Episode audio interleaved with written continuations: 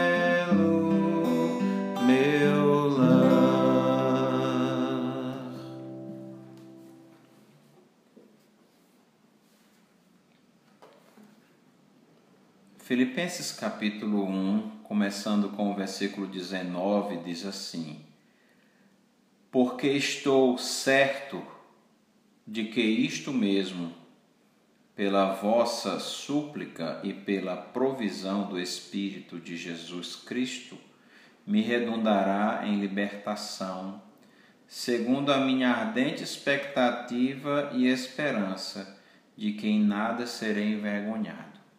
Antes, com toda a ousadia, como sempre, também agora, será Cristo engrandecido no meu corpo, quer pela vida, quer pela morte.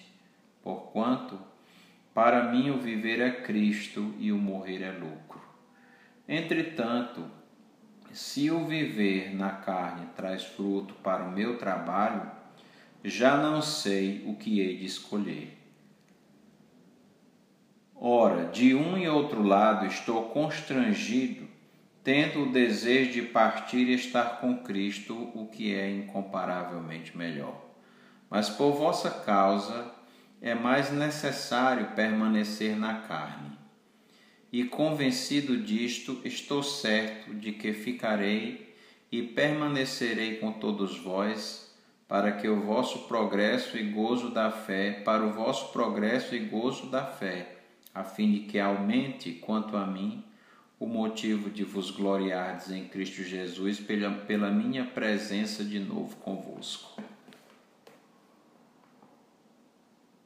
A visão que a palavra de Deus nos dá sobre a morte é que é algo incomparavelmente melhor, porque é a passagem para estar com Cristo. Infelizmente, o mundo ocidental tem sido ensinado a amar a vida no sentido de lutar contra o envelhecimento, de lutar contra aquilo que é natural, como Deus nos criou, e de amar a vida de tal maneira que nos tornamos egoístas e pensamos somente em nós, no nosso conforto, em suprir as nossas necessidades. E esquecemos do que Jesus ensinou, que maior amor tem aquele que dá a vida em favor dos seus amigos. Paulo, aqui, diz que para ele o morrer é Cristo e o viver é lucro. Assim deve ser a vida de todo crente. Deve viver para Cristo e deve imaginar que ao morrer é incomparavelmente melhor do que estar nesta vida, porque estaremos com Jesus para sempre.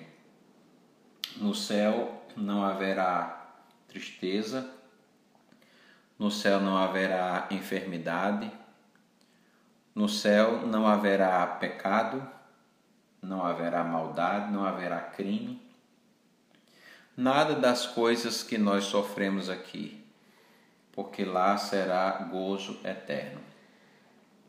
Por isso esse hino diz: anelo, anseio o lar celeste. E as dificuldades que passamos aqui devemos lembrar. Existe o lar celestial.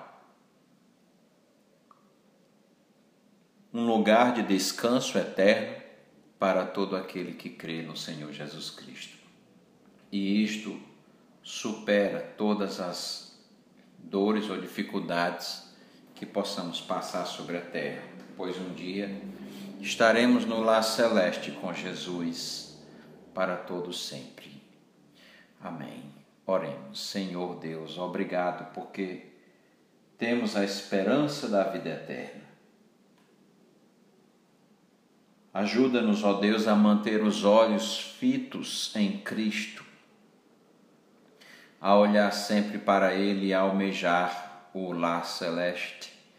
Ajuda-nos a, a contemplar e a buscar as coisas lá do alto, Senhor. Em nome de Jesus. Amém.